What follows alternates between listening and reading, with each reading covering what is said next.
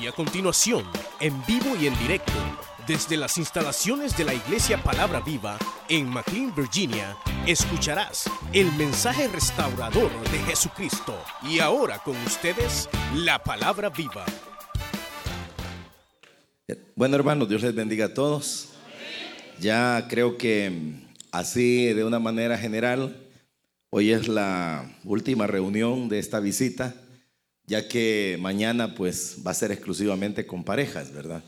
Y no importa si todavía no se han casado, pues les hacemos la invitación para que vengan y escuchen una temática que eh, normalmente no se aborda desde los púlpitos porque le tenemos miedo, pero mañana lo vamos a hacer desde la Biblia, de cómo nos la presenta Dios. Así que les invitamos y si les da curiosidad por saber cuál es, vengan, ¿verdad? Así que ha sido muy grato para mi esposa y para mí estar con ustedes. Em, hemos estado con los líderes, eh, con los supervisores, estuvimos en Frederick anoche y hoy por la mañana pues con el culto de temprano. Y, quiero ahora eh, leer también del Evangelio de Juan, pero ahora quiero tocar algo que este, yo quiero llamarle em, dónde basar nuestro compromiso, diría yo. Sí, es, realmente que, que saquemos un compromiso, tengamos un compromiso, pero sobre qué base, ¿verdad? Y quiero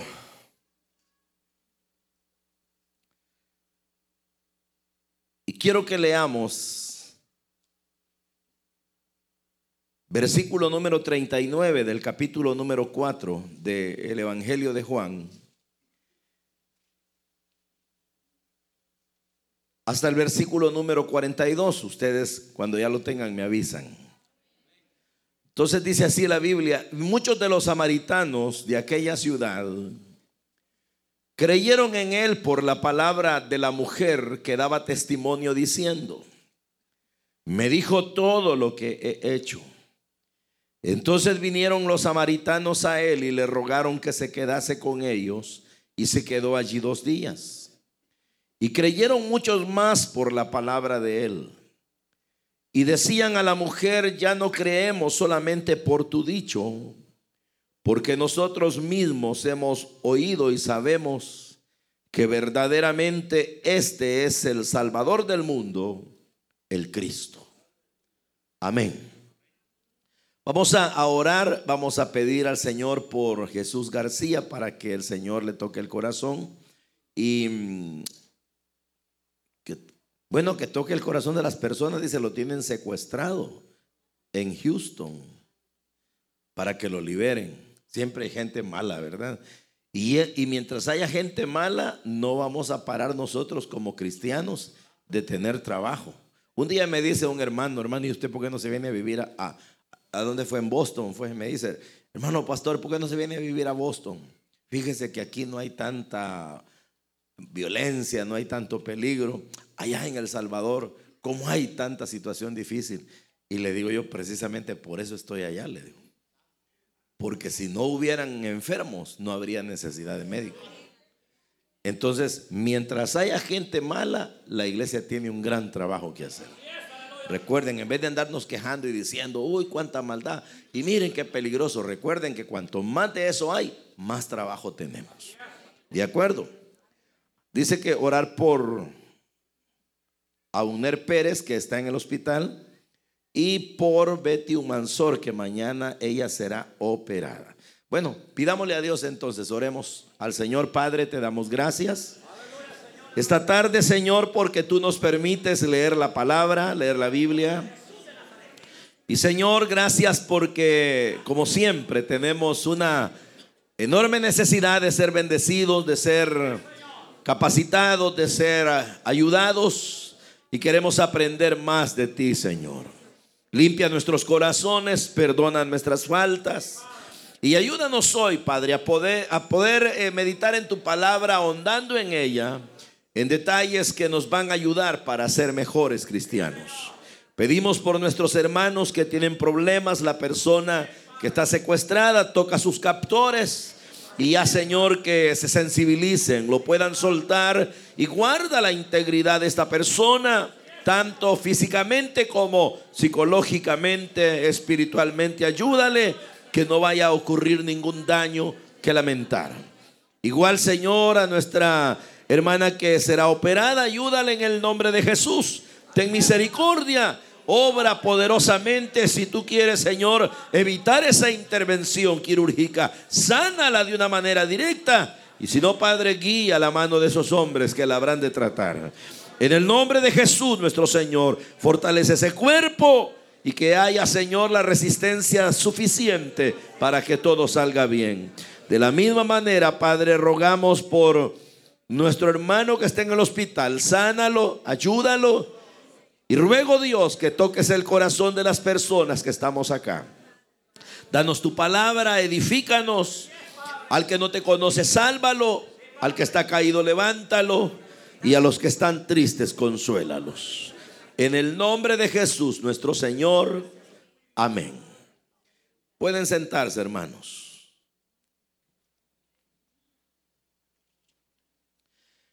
Queridos hermanos, quise que leyéramos estos versículos porque prácticamente estos son, eh,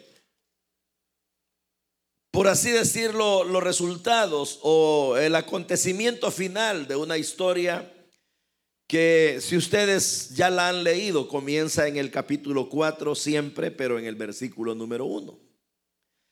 Los versículos que hemos leído nos hablan de gente que la Biblia llama samaritanos, porque ellos eran de Samaria, una población que nunca había recibido el Evangelio como lo recibió en esta ocasión, y que podría decirse era una de las ciudades espiritualmente marginadas, porque los judíos la consideraban como que ellos eran personas eh, que no, no, no eran judíos y que por lo tanto eran gentiles y para los judíos había como cierto freno para poder ayudar a personas, en este caso los samaritanos.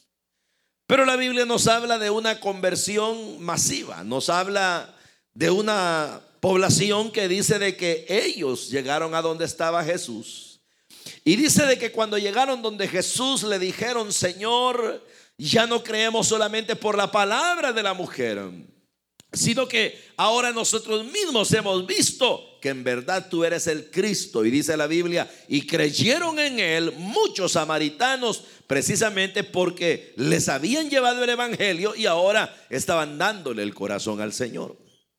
El hecho de que se suscitara allí una gran salvación Lógicamente, hermano, es de alegrarse, ¿verdad? Porque para empezar, eran personas que estaban siendo trasladadas de muerte a vida y que la salvación les había llegado. Y como ya lo sabemos, la salvación es el regalo más grande que un ser humano puede recibir. Entonces esto realmente era un acontecimiento maravilloso, único en su género y que el que una persona lo experimente en realidad es lo más grande y lo más trascendental que le puede suceder al ser humano. Pero la pregunta sería, ¿cómo es que había llegado tan grande regalo? ¿De dónde se originó en verdad este, este momento? Porque aquí la Biblia habla de que fueron muchos los que se salvaron, que fueron muchos los que ahí creyeron en el Hijo de Dios y como le repito, esa, ese momento fue maravilloso, fue único, fue glorioso. Pero entonces, ¿cómo fue que vino? ¿Cómo fue que se originó? ¿Qué lo provocó? Y de eso es que quiero que hablemos para sacar un compromiso, ¿verdad? Y el hecho es de que el Señor, dice la Biblia, eh, él estaba cuando predicaba tenía ciertas oposiciones de parte de los fariseos. Y entonces el Señor eh, sabía de que había peligro para él. Y los fariseos, bajo cualquier circunstancia, ellos querían detener al Señor. Entonces el Señor, dice la Biblia en el capítulo número 4, entendió que los fariseos habían oído decir que Jesús hace y bautiza más discípulos que Juan y salió de Galilea y se fue otra vez, o salió de, eh, dice, de Judea y se fue otra vez a Galilea. Pero ahí la Biblia dice de que el Señor tenía necesariamente que pasar por Samaria. Y entonces uno pudiera entender, ¿verdad? Que cuando el Señor Jesús eh, va a Galilea de Judea, uno pudiera pensar de que Jesús no tenía alternativa para poder llegar a donde él quería y que entonces necesariamente Jesús debía pasar ahí porque no había otra ruta, no había otro camino, no había otra opción. Y la verdad, queridos hermanos, es de que Jesús tenía varias opciones para llegar a Galilea, donde él quería llegar. Si eran rutas alternas, hablando de otros caminos más largos y rodeándolos de alguna manera, pero Jesús podía irse de ahí a otro lugar. Pero si uno se pone a pensar, por ejemplo, eh, en otras alternativas que Jesús podía tener, asumiendo pues de que Él tiene poder, que Él es grande y que todo lo puede, uno pudiera pensar, bueno, y Jesús ¿por qué no hacía como hizo con Felipe, verdad? De que a Felipe lo manda a predicar a un carruaje donde un etíope iba y no entendía lo que leía. Y en pleno desierto el Señor le dice, acércate a ese carro. Pero cuando ya Felipe ha cumplido la misión, el Señor de una sola vez lo quita de ahí y lo traslada a otro sitio sin que Felipe caminara. Y entonces, ¿por qué el Señor Jesús no hacía algo así, siendo que Él es Dios? Siendo que él podía caminar sobre las aguas, siendo que él prácticamente tiene un poder como nadie. ¿Por qué entonces tenía necesariamente como que se miraba limitado, como que si a Jesús de repente las cosas lo ponían entre que no podía accionar y era como tenerlo entre la espada y la pared, y si los fariseos le querían hacer daño y si representaban un peligro para él y él quería ir a Galilea, ¿por qué? Solo podía pasar por Samaria. ¿Por qué no se iba por otro lado? Si él podía hacerlo o si él podía de una sola vez aparecer donde le daba la gana. Y entonces la respuesta es que aun cuando él tenía varios caminos, aun cuando él tenía el poder para irse de una sola vez sin tener que enfrentar ningún peligro ni ninguna fatiga, él quería pasar por Samaria y cuando dice que le era necesario, no le era necesario porque no tuviera rutas alternas, sino que le era necesario porque ahí iba a lograr aquello para lo cual él había venido a este mundo.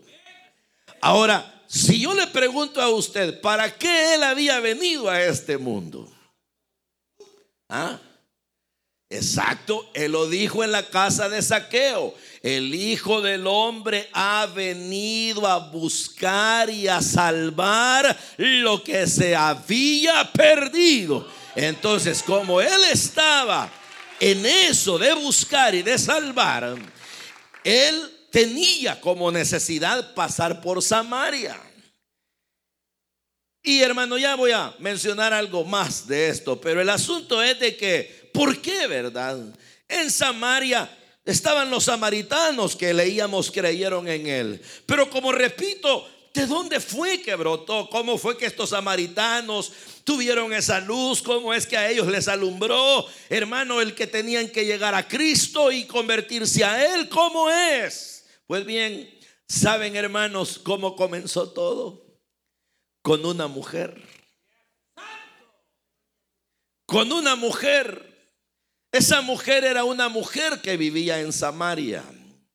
Y ella era una mujer que tenía una vida confundida porque de repente se enamoraba, se acompañaba quizá o era mujer de algún hombre y esas experiencias ella las había vivido ya varias veces al punto de que las había pasado cinco veces ya y ahora tenía una sexta relación. Y entonces eso dice mucho, ¿verdad? Porque eh, el pensar en una mujer, no se sabe cuántos años tenía, de hecho tendría que ser una mujer que todavía estaba fuerte para que atrajera a los hombres, ¿verdad? Por otro lado, era una mujer que ya seis experiencias la habían marcado y de seguro que no tenía su alma satisfecha. Ya se puede imaginar cuando a una persona en la vida las cosas le salen mal. No solo una mujer, sino a uno de hombre también. A, a las personas las malas experiencias, de hecho que nos marcan, nos golpean, nos frustran a veces pudiera ser una relación que no pudimos sobrellevar y se rompió. A veces pudiera ser un trabajo de donde nos despidieron. A veces puede ser una deuda que no logramos pagar. A veces puede ser quizá el que los hijos nos hayan salido problemáticos. A veces pudiera ser un maltrato constante que se está teniendo en la familia. A veces pudiera ser que uno es enfermo. O a veces pudiera ser que nunca le alcanza el dinero para comprar las cosas que uno desea o a veces pudiera ser que uno es tan así como cohibido que no tiene ni con quién relacionarse. O a veces pudiera ser que uno piensa y hasta cree que todo le sale mal y que uno nació así para que todo le salga mal. Entonces en la vida uno puede marcarse por ese tipo de cosas. Y aquella mujer probablemente era ese tipo de persona que ella probó con fulano y fulano la aprovechó por un tiempo, y de repente algo no funcionó bien y ahí te quedas vos y yo me voy por mi lado. Probablemente un hombre de Samaria. Pero luego vino otro hombre de Samaria y dijo, la fulana está sola. Y quizás se gustaron y volvió con una nueva experiencia. ¿Cuánto tiempo duró? A saber, pero también la dejó. Viene un tercero y ahora estaba otro en turno. Lo mismo. ¿Por qué digo esto? Porque ver ese cuadro da la impresión de una persona que a pesar de haber tenido tantas compañías estaba sola. Y la soledad, usted sabe cómo daña a las personas. La gente sola, en España, por ejemplo, yo leía que la gente se suicida por soledad. Cuando ya la gente se siente sola, se mata. En, en México yo leía que los jóvenes se suicidan porque tienen novia y cuando las novias le dicen, hey, te doy un cortón, ¡pum! se matan. La soledad hace eso. Entonces, ella, imagínese el cuadro, vaya conmigo a Samaria en este momento. Imagínese usted, son las 12, hay que ir a recoger agua y como ha dicho un comentarista, ¿por qué fue a las 12? ¿Ah? ¿Por qué de repente una mujer sola, frustrada, fracasada, llamémosla amorosamente, y de repente son las 11, son las 12, a la hora más cruel, donde el sol pega con inclemencia y agarra su cántaro y lo tira y se puede imaginar a una mujer que tiene que caminar al pozo tanto de distancia, kilómetros quizás, bajo el inclemente sol, con un cántaro en sus hombros, en sus manos, pensando voy a recoger un poco de agua. Dice un comentario de que ella buscaba a las 12 porque a las 12 nadie iba. Y ella prefería no encontrarse con nadie. Para que no la avergonzaran. Porque se sentía miserable. Porque se sentía sola porque prácticamente la menospreciaban, no le daban valor, le hacían burla. Y ese bullying no existe desde hoy, ese bullying viene desde hace ratos. Todo el tiempo ha habido bullying. Entonces lo que les quiero decir que a las 12 del mediodía va pensando, es la hora que no llega nadie, que nadie por el sol quiere ir, yo voy a ir a esta hora a sacar mi agüita y venirme porque ella era una mujer en soledad con el alma despedazada, con su cuerpo marcado y su alma manchada. Y entonces cuando llega al pozo, ahí estaba uno que podía haberse ido por otro lado, que podía haber tomado otra ruta para llegar donde él quería, que podía haber dicho sencillamente quiero aparecer en Samaria y todo era factible, pero que no que dice el escritor sagrado, más bien, más bien él dijo, tengo que pasar. Me es necesario pasar por Samaria. ¿Pero por qué? ¿Por qué no te puedes ir por otro lado, Jesús? ¿Por qué no simplemente piensas y dices y ordenas y apareces donde tú quieras y tú eres un... Bueno, tú no eres Dios, pues. Pero me es necesario. ¿Por qué? Porque allí había una persona que no solamente Jesús quería salvar, sino que a ella él le quería arrancar un compromiso. Y entonces viene y cuando llega le dice, ya sabe usted, no lo voy a narrar todo, no. Pero él le dice, dame de beber. Y lo primero que ella hace es, quizá asustarse que había alguien allá a las 12, ¿verdad? Pero por lo menos era un desconocido. Tanto que le dio valor de platicar y le dice, ¿y cómo me puedes pedir agua si tú eres judío? Le dice. Y yo soy samaritana y bien sabes que no nos llevamos entre sí. Entonces el Señor le dice, lo que ya sabemos, ¿verdad? Ah, si tú supieras quién es el que te pide dame de beber, tú le pedirías a él. Y él te la daría y te daría agua viva, le dice el Señor. Te daría de un agua viva que lo que tú tienes, y ahí comienza, eh, para mí, lo que realmente es la concientización del ser humano de parte de Dios. Porque viene y le dice, Él te daría agua viva, como diciendo, la que realmente necesitas, porque tú vienes por agua al mediodía y de esta agua bebes y vuelves a tener sed. Lógico. Le estaba hablando de algo material, pero le dice el Señor, el agua que yo doy es un agua que al que está sediento le sacia y nunca vuelve a tener sed. La sed no de los labios, no de la lengua, no de la boca, sino la sed del alma que no se puede saciar con agua natural, sino con el agua que solo yo doy. Esa, si la bebes, te quita la sed. Y entonces a ella le interesó el tema. ¿Por qué? Porque ella estaba destruida. Ella tenía el alma confundida, despedazada. Y como le repito, ya se puede imaginar cómo vive una persona cuando todo le ha salido mal. ¿Verdad que sí? Entonces, yo conozco gente que con solo verla al rostro la veo sufrida. Y hay personas que uno les dice, ¿cómo están? Y, en verdad la gente hace un gran esfuerzo por decirle a uno, bien. Porque ese bien va condicionado, van como diciendo, voy a decir bien porque está feo que diga mal. Voy a decir bien porque tal vez me funciona decirlo. Pero la verdad de las cosas es que uno mira a las personas, su rostro dice mucho. El alma angustiada se refleja en el rostro. Entonces viene a ser de que Él le dice, te voy a dar agua. Y entonces ahí hermanos, eh, entra lo que yo quiero señalarle, ¿verdad? De entrada, y es sobre qué base se arranca un compromiso. Porque viene él y le dice, si tú supieras quién te dice de beber, te pide de beber, tú le, pedirías a él y él te la daría. Y, y, entonces le dice, ella, ustedes le dice, los judíos dicen que hay que adorar en Jerusalén. Y nosotros los samaritanos decimos que aquí en este pozo que nos dio nuestro Padre. Entonces viene ella y, y, en aquella plática, cuando él le dice, te voy a dar agua de beber, que si bebes nunca vas a tener sed, ella entendió que él estaba hablando de agua espiritual.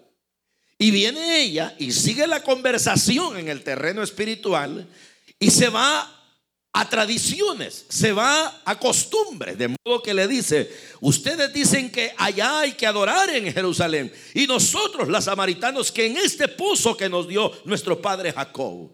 Entonces viene Jesús, le da la primera lección. Bueno, ya le había dado la primera. Le dice que hay un agua que el sediento puede beber, que si la bebe nunca vuelve a tener sed. Y esa es el agua espiritual que Cristo da.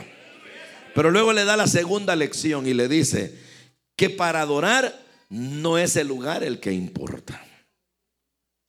Porque le dice ella, nosotros acá en el pozo y ustedes en Jerusalén. Y viene Jesús y le dice, mujer, la hora viene en que no es ni en Jerusalén ni aquí, sino que el Padre lo que busca son adoradores que le adoren en espíritu y en verdad. Entonces, Eso es. Entonces no importa el lugar. Entonces la segunda lección es que Dios en la adoración que Él debe recibir no está sujeto a un sitio, no está sujeto a un lugar y que los seres humanos hemos vivido perdidos en eso, en el sentido de que creemos que son los lugares los que Dios ve. Y la gente dice, hay que ir a Roma, a la catedral. No dicen otros, hay que ir a las romerías. Ah, no, no dicen los cristianos que son religiosos, es en el templo, hermano. Y por eso es que hay gente que el templo lo mira como un santuario sagrado. Y de hecho, hay que respetarlo, pero lo miran como el único lugar donde Dios está. Y ahí calladitos, no hacen nada, se hacen los humildes, como que no quiebran un plato. Y entonces hay gente que inclusive hasta la costumbre tiene de caminar para atrás o miran el altar y hasta esto le llaman el altar y en el altar es algo sagrado y en el altar pueden llorar un rato y en el altar pueden en un momento determinado mostrar algún grado de humildad. Pero se les olvida que el Señor en esta lección le estaba diciendo a la mujer, realmente para que yo te ayude a ti, tienes que entender. Era como que el Señor le estaba diciendo, tienes que entender, mujer, que no se trata de lugares. No se trata de territorios. No se trata si es em, en, Jerusalén, la tradicional de la religión eh, mundial, o si es acá en Samaria. Más bien es un asunto de actitud. No es de lugar, es de actitud. Y eso como es, ¿verdad? Entonces viene y le dice, como es un asunto de actitud, hagamos un trato, tráeme a tu marido. Ah. Y entonces le dice a ella, pero si no tengo, sí le dijo él es verdad, ella ya lo sabía, ¿verdad?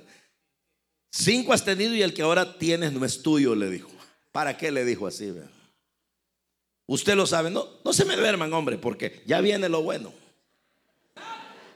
Entonces el asunto es de que le dice es tráemelo. El Señor quiere que lo adoren en espíritu. Entonces yo quiero hacerle una pregunta a usted. En eso de que el Señor dijo que Él quiere no que dependamos de un lugar, sino que como es un asunto de actitud, y que Él dijo en espíritu y verdad, entonces yo le hago la pregunta a usted, ¿qué es adorar en espíritu? ¿Y qué es adorar en verdad? Y para que usted conteste más fácilmente, le voy a dar una ayuda. Cuando dice Pablo a los romanos que no hay que andar en la carne, sino que hay que andar en el espíritu, para que no se me duerma, le podría preguntar yo a usted, ¿usted anda en la carne o anda en el espíritu? Vaya, asumamos que usted anda en el espíritu. Explíqueme eso, por favor. Explíqueme qué es andar en el espíritu. Ah, porque esto ya me parece un desdoblamiento, ¿verdad? Esto ya me parece algo relacionado a eso de que hago un yoga o algo, una meditación y el espíritu. Ah.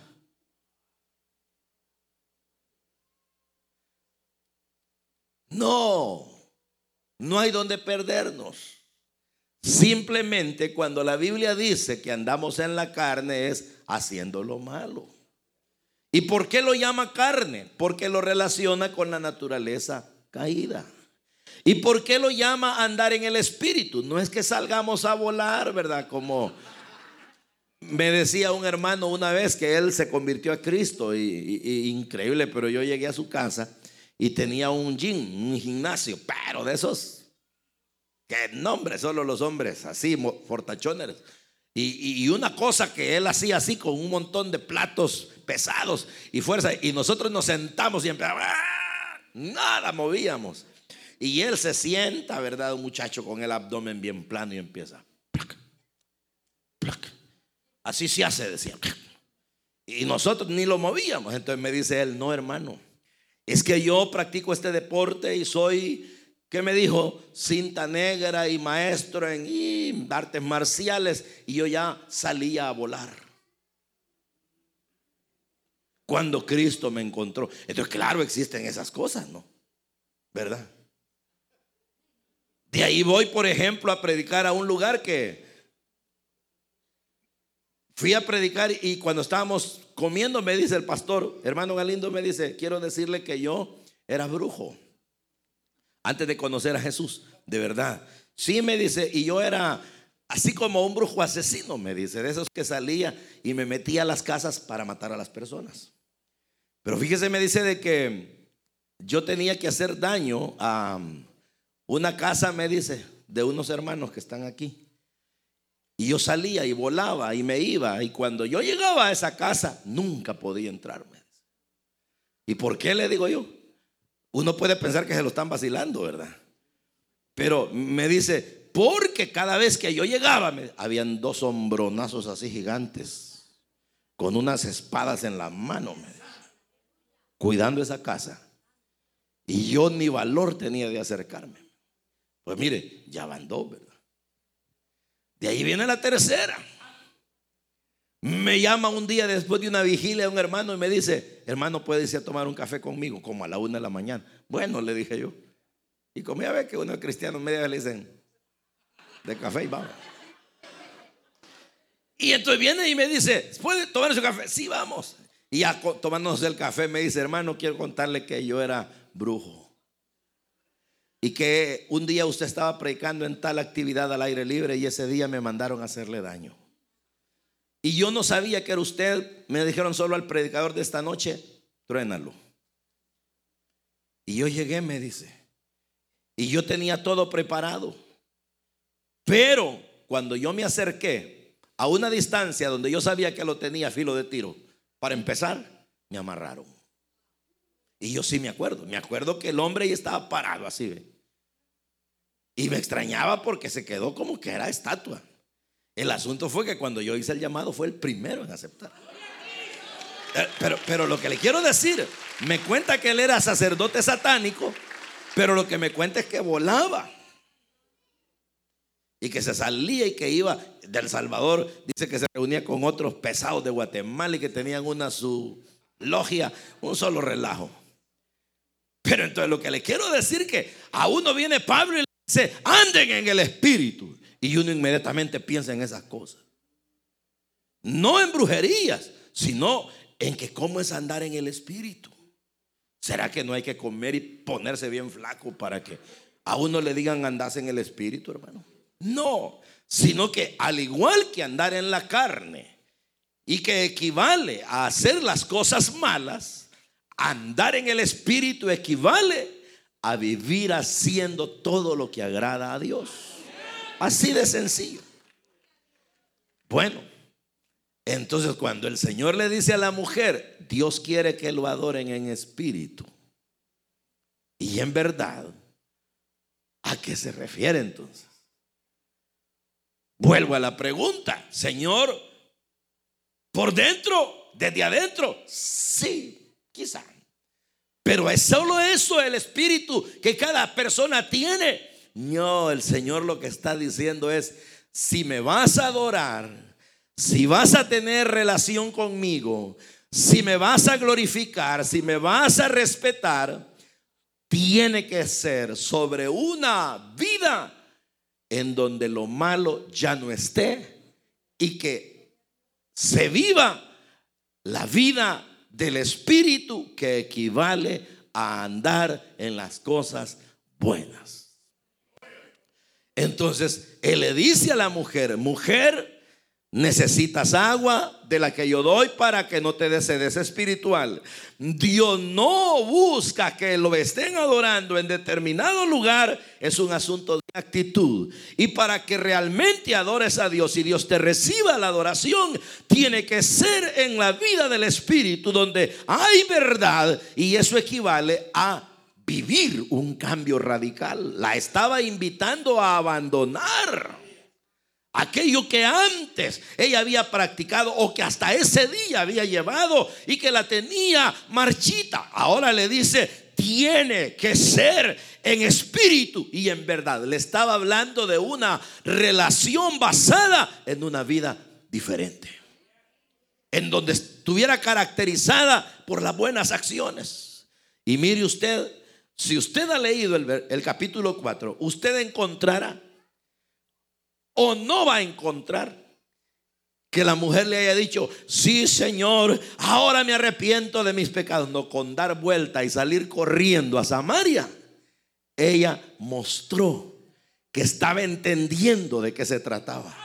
Y ella demostró que ahora podía comprender que Dios lo que buscaba en ella era un cambio de vida. Una vida donde ella pudiera abandonar aquello que la había dañado, aquello que la había destruido, aquello que la había marcado como una mujer de mala reputación.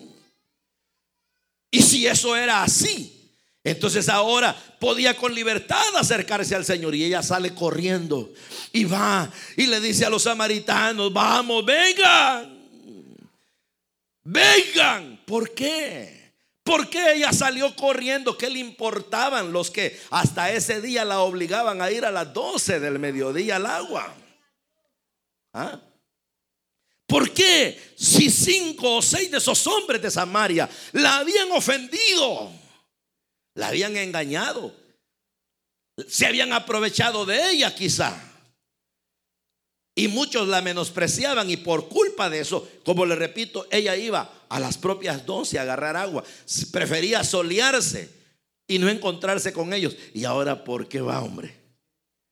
Corriendo a decirles, vamos, vengan, ¿qué interés tenía en ellos ahora? Vamos, vengan, porque ella entendió que así como ella tenía el alma marchita por todo lo que le había sucedido, allá en Samaria habían muchos también con el alma marchita, incluyendo los seis que habían sido sus maridos. Y ella entendió, así como he estado yo de dañada, están esos hombres también. Así como he estado yo en soledad y prácticamente con la vida destruida, están también los demás en Samaria. Yo voy a ir y les voy a decir que Él que ahora me ha hecho entender que es un asunto de actitud, que es un asunto de vida eh, diferente, que, que lo conozcan ellos, que vengan ellos a ver y a sentir lo mismo que yo he experimentado. Y les fue y les dijo, vayan, vengan a ver, hay uno que me ha dicho todo lo que yo he sido, vengan, vamos a ver, no vaya a ser que este sea el Cristo. Y que se van. Y cuando ellos lo oyeron a él, ¿y qué es lo que le oyeron? Pues, ¿qué oyeron? Estuvieron ahí escuchándolo. Y ellos fueron comprendiendo también, quiere decir. Y como le repito, eran samaritanos, era gente que era despreciada como comunidad. Pero ellos mismos entendieron. Y viene el Señor y, y, cuando ellos están ahí con Él, no los corrió, sino que los dejó que se quedaran, que aprendieran igual lo que había aprendido la mujer. Y ellos dijeron, ahora entendemos, Señor, que en verdad tú eres el Cristo. Ya no creemos solamente por las palabras de la mujer, nosotros mismos lo hemos experimentado. Y ahí hubo una gran salvación. Entonces yo pongo a pensar, ¿qué, ¿qué, creó aquel compromiso de la mujer? Una vida nueva. ¿Qué hace que Dios nos acepte a nosotros como sus hijos, como sus adoradores? No un lugar, no sencillamente una costumbre, sino una actitud distinta. Entonces, ¿por qué les predico esto? Porque resulta de que de nada serviría que uno pretenda agradar a Dios. Por ejemplo, argumentando venir un día tal al culto. Ustedes, por ejemplo, como muchas personas en el mundo, se esfuerzan porque los domingos venir al culto. Y como que el domingo tiene como cierta orientación religiosa que uno puede decir, de lunes a sábado ni me acerco, el domingo sí. Y yo no, yo no les digo que no lo hagan, lo que les digo es, no vale si tú no adoras a Dios en espíritu. Pero ya dijimos que adorar a Dios en espíritu es una relación con Él basada en una vida diferente, caracterizada por las buenas acciones, por un buen proceder, por pensamientos agradables, por palabras que no ofendan a Dios ni a nadie. Entonces quiere decir que de nada serviría que uno esté amarrado religiosamente a un día determinado si el resto de la semana uno lo vive como si lo anduviera en la carne. De nada serviría, por ejemplo, que yo fuera predicador a la hora de un púlpito, hacerme como que no soy ningún hombre malo y ahí aparentar, porque la gente finge, hermano. La gente, a una de las cosas que aprendemos bien es a fingir. Y entonces hay predicadores que lloran, yo los he visto llorar. Y, no, bueno, he visto a muchos que ni lágrimas sacan, pues. Y así mismo oigo cristianos que están, Señor. Y entonces de repente yo los miro, nada.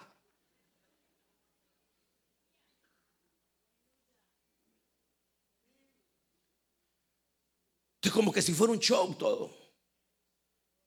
Como que si llegó la hora del teatro y dice, bueno, llegó el turno de los artistas tales y ahí venimos todos.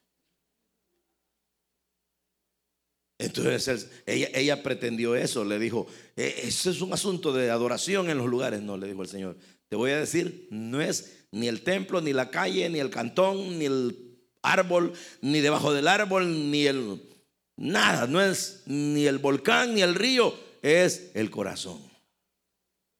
¿Cómo tienes tu corazón? Ah, sí, tu corazón. ¿Cómo lo tienes? Bueno, bueno, bueno, bueno. Mi corazón, sí. Mira, ¿sabes qué le dijo? Tráeme a, tu marido. ¿Y por qué le pidió el marido, hermano?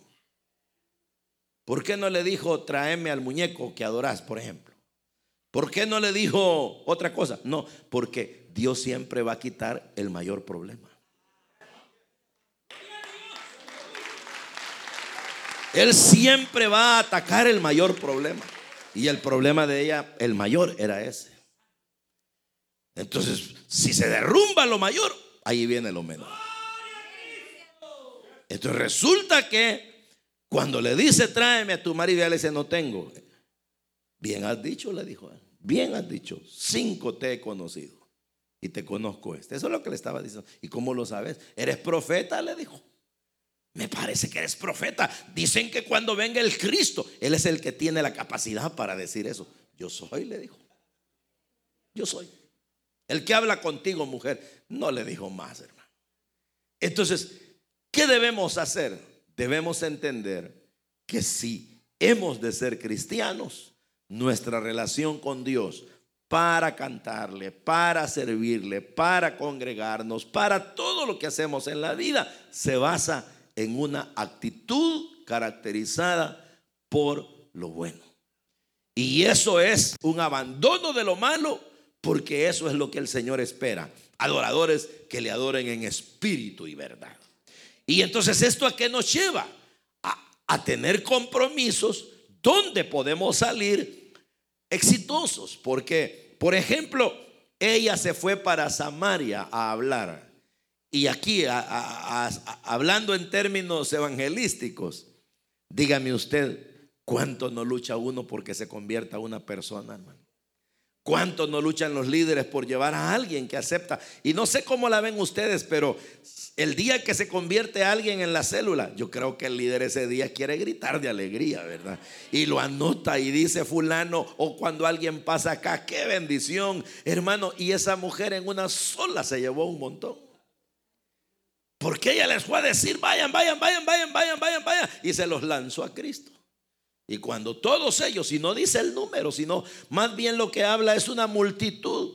Dice que en muchos, dice, Muchos creyeron, ¿verdad? Dice, creyeron muchos por la palabra de él.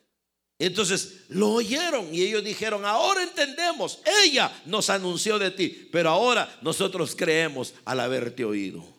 Entonces, ese es el punto. ¿Cómo esa mujer quedó ahí? Ni su nombre se nos dio, solo la samaritana. Y se hacen canciones de la samaritana. Y se predica sobre la samaritana. No se dice cómo se llamaba. No se dice. Pero yo le aseguro que el Señor que sabe cómo se llamaba. Esta mujer está plasmada no solamente en la Biblia, en el capítulo 4 de Juan, sino en la memoria de Dios como una de las más grandes evangelistas que hubo. Cuando todavía no habían ni evangelistas, ni campañas, ni nada, ella apareció ganándose una ciudad para Cristo. Todo por una sola cosa. Porque ella creó un compromiso con Dios basado en una vida nueva. Entonces, ¿cuál es la lección de esta tarde? Hermanos, tengamos todos una vida diferente. De verdad les digo, miren, se los doy como consejo y se los hago como petición. Tratemos de ser cristianos verdaderos todos los días de nuestra vida. Evitemos andar fingiendo, evitemos caer en el mal, evitemos descender en la moral, luchemos aunque nos cueste por ser cada día verdaderos hijos de Dios. Y yo les prometo algo, no lo declaro, sino les prometo, les ofrezco en el nombre del Señor, que si ustedes y yo luchamos por vivir como verdaderos cristianos, Dios tomará eso como una adoración en el Espíritu, en la vida nueva, en la vida diferente y aquello que nosotros hagamos, en el área que la hagamos, Dios la va a respaldar. Porque esta mujer solo fue a dar un anuncio. Y el Señor respaldó ese anuncio llevando a muchos a la salvación. Probablemente en el caso nuestro sea el establecer una buena familia, el tener bienestar en nuestro trabajo, el que nuestra economía emerja, el que nuestra familia se estabilice, el que quizás hasta, ¿por qué no decirlo? Nuestra documentación se arregle. ¿Por qué no? Pues que acaso es imposible para Dios. Todo puede ser prosperado. Pero Dios lo que quiere es adoradores. Que le adoren. Y, cuando usted oye adoradores, no se, no se ponga a pensar en la cantada nada más. Porque la gente cree que el Señor quiere adoradores es estar en el culto cantando. No, es estar en la vida viviendo la vida de Dios. Óiganlo. Adoradores que el Señor busca no es solamente cantando, es más que cantando, es viviendo cada día como Dios quiere que vivamos. Entonces, cuando la persona actúa viviendo como Dios quiere que viva, la cantada que le damos, Dios la bendice y la acepta. El diezmo que traemos, Dios lo, nos prospera por ello.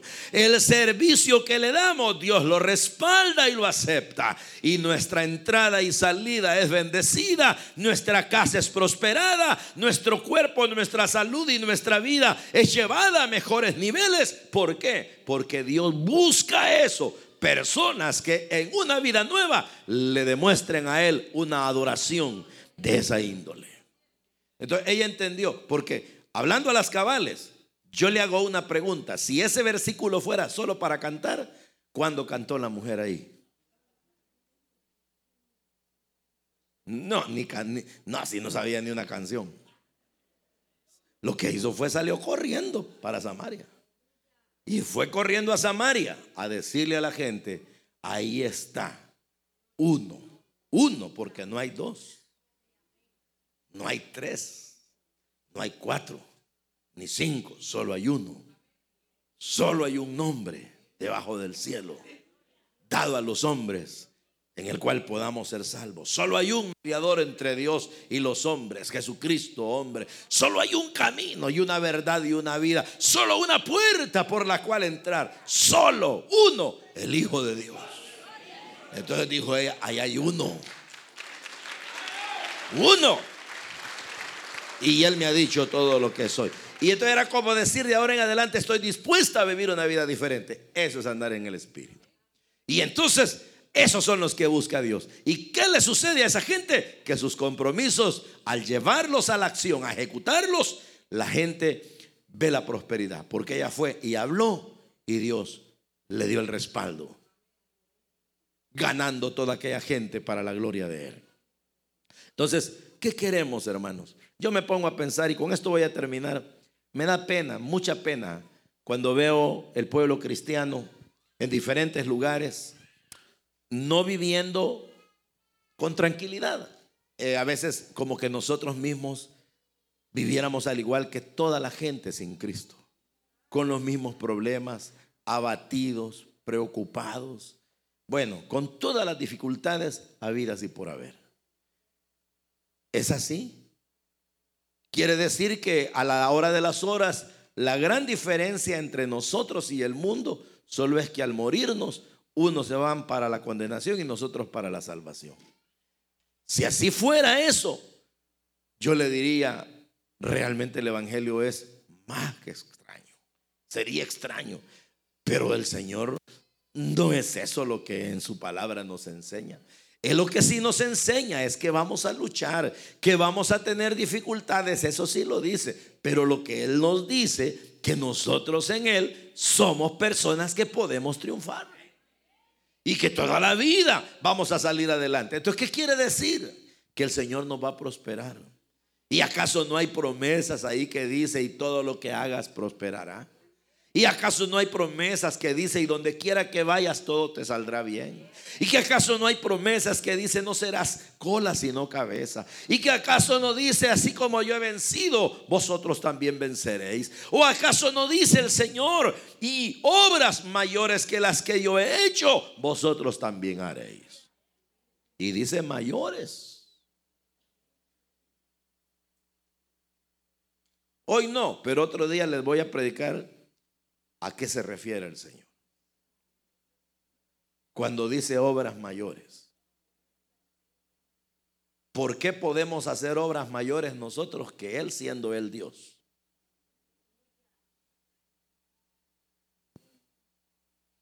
¿Qué les parece? Pues lo cito para el otro año. Pero el asunto es que esa es la, clase de vida que Dios espera. Una vida que ya no recojamos malo, lo malo, no, no, ya no. De ahora en adelante no tengo que decirle toda la lista, pero todo lo que usted sepa que es bueno, hágalo. Aparte de todo lo que le denigra como persona, de todo lo que daña su imagen, de todo lo que le puede dañar el alma ante Dios. Y haga lo bueno.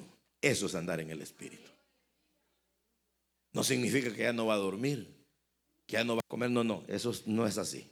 Es hacer lo bueno. Y el que anda en el Espíritu, lo que hace, Dios lo prospera. Entonces quiero arrancarles un compromiso. El compromiso es, ahora se decidan todos por tener esa vida del Espíritu. ¿La quieren tener? ¿Quieren tenerla, hermano? ¿Quieren tenerla? Esa vida del Espíritu es, por ejemplo, mire cómo es de paradójica. Que usted llega, por ejemplo, a un restaurante y dice, denme un plato de comida. Alguien le puede decir que no andas en el Espíritu. Come, no vas a comer. No, como no, tengo que comer. Pero de repente ese alguien le dice, mira, decí que te salió un pelo en la sopa para que no pagues el plato. Entonces usted dice, no, ni esa mentira ni ninguna porque yo sí vivo en el Espíritu. Entonces mire cómo es la cosa. Vive en el Espíritu, pero anda comiendo. Ah, es que Dios no nos mandó a no comer, nos mandó a no mentir. Entonces, con esa ilustración, váyase usted para su casita, para su trabajo, hacer todo lo que le compete viviendo en el Espíritu. Amén. Vamos a orar pues. Vamos a pedirle a Dios de que Él nos ayude. Vamos a pedirle a Dios, Padre. Usted escuchó el mensaje restaurador de Jesucristo desde las instalaciones de la iglesia Palabra Viva en McLean, Virginia. Si este mensaje ha sido de bendición para su vida y necesita oración, contáctenos al teléfono 571-633-0469 571-633-0469. Que Dios le bendiga.